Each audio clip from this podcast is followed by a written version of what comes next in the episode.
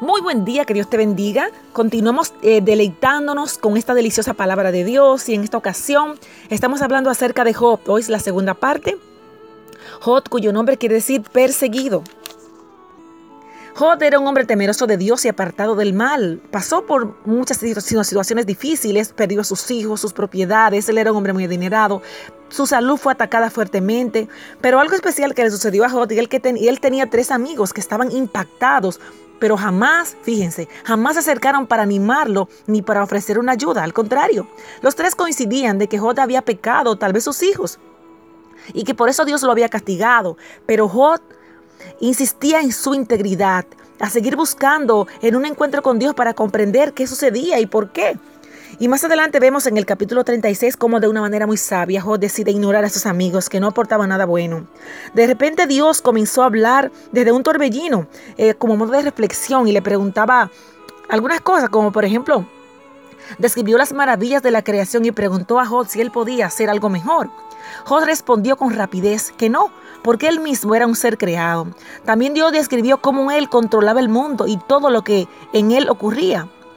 Job reconoció que, que necesitaba eh, depender de Dios, porque como él no había nadie más, entendía que todo sucedía porque era su voluntad.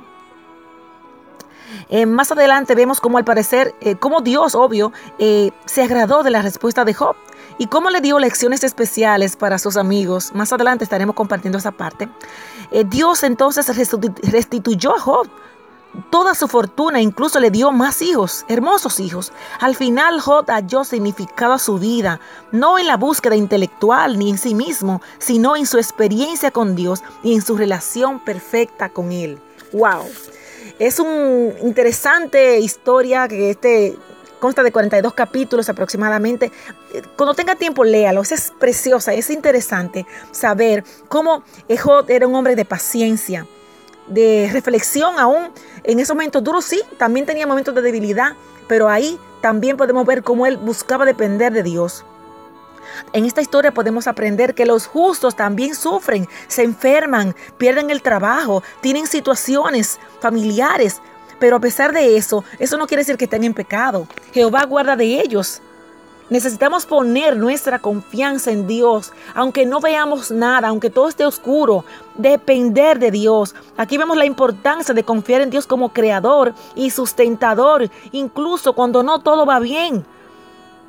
Confiar en el Señor. Hay un capítulo que me encanta mucho, está en el capítulo 13, en el verso 15 específicamente, cuando Job decía, aunque Él me matare, aún en Él esperaré. Eso es mucha palabra es saber que aunque partamos de este mundo, tendremos una recompensa, una reunión con nuestro Creador, que Él no es ajeno a nuestro dolor, a nuestra situación. Jehová pelea por ti y estarás tranquilo. Confiemos en el Señor, que Dios te bendiga de una manera especial.